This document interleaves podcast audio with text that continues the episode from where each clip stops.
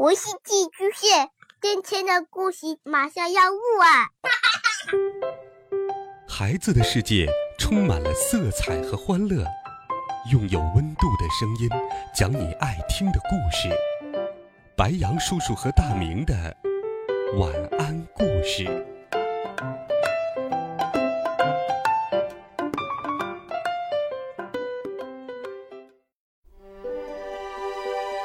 小朋友们、同学们，大家好，欢迎收听白杨叔叔讲故事。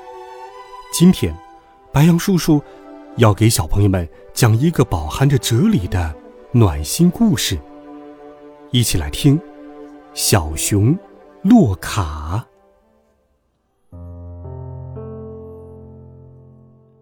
小熊洛卡住在野栗子树旁边的小屋子里。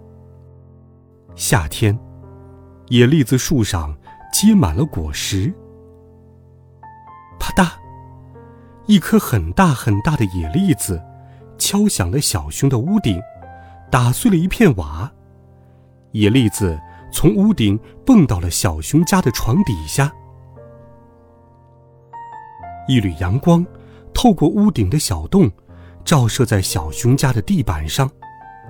地板上出现了一只小鸟的身影。小鸟站在屋顶上问：“洛卡，能把那颗野栗子还给我吗？”“这是你的栗子吗？”洛卡问。“不是，可是我等了很久很久，就是为了等它长熟。”小鸟回答说。“要知道，它敲碎了我的瓦。”洛卡看着屋顶的小洞回答。小鸟知道。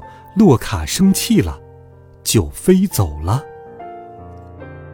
转眼到了秋天，野栗子树的叶子开始变黄了，一片一片的飘落了下来。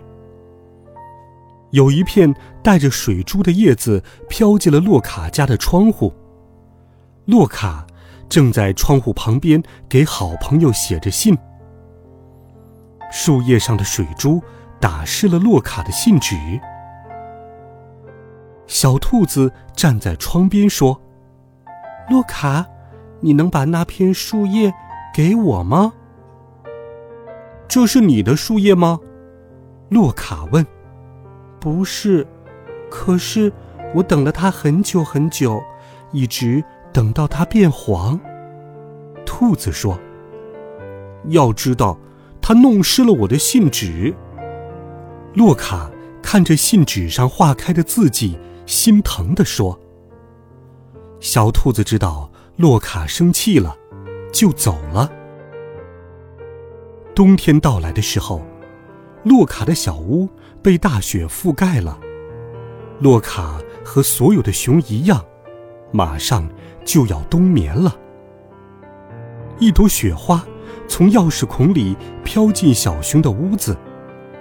小熊伸出毛茸茸的大手接住雪花。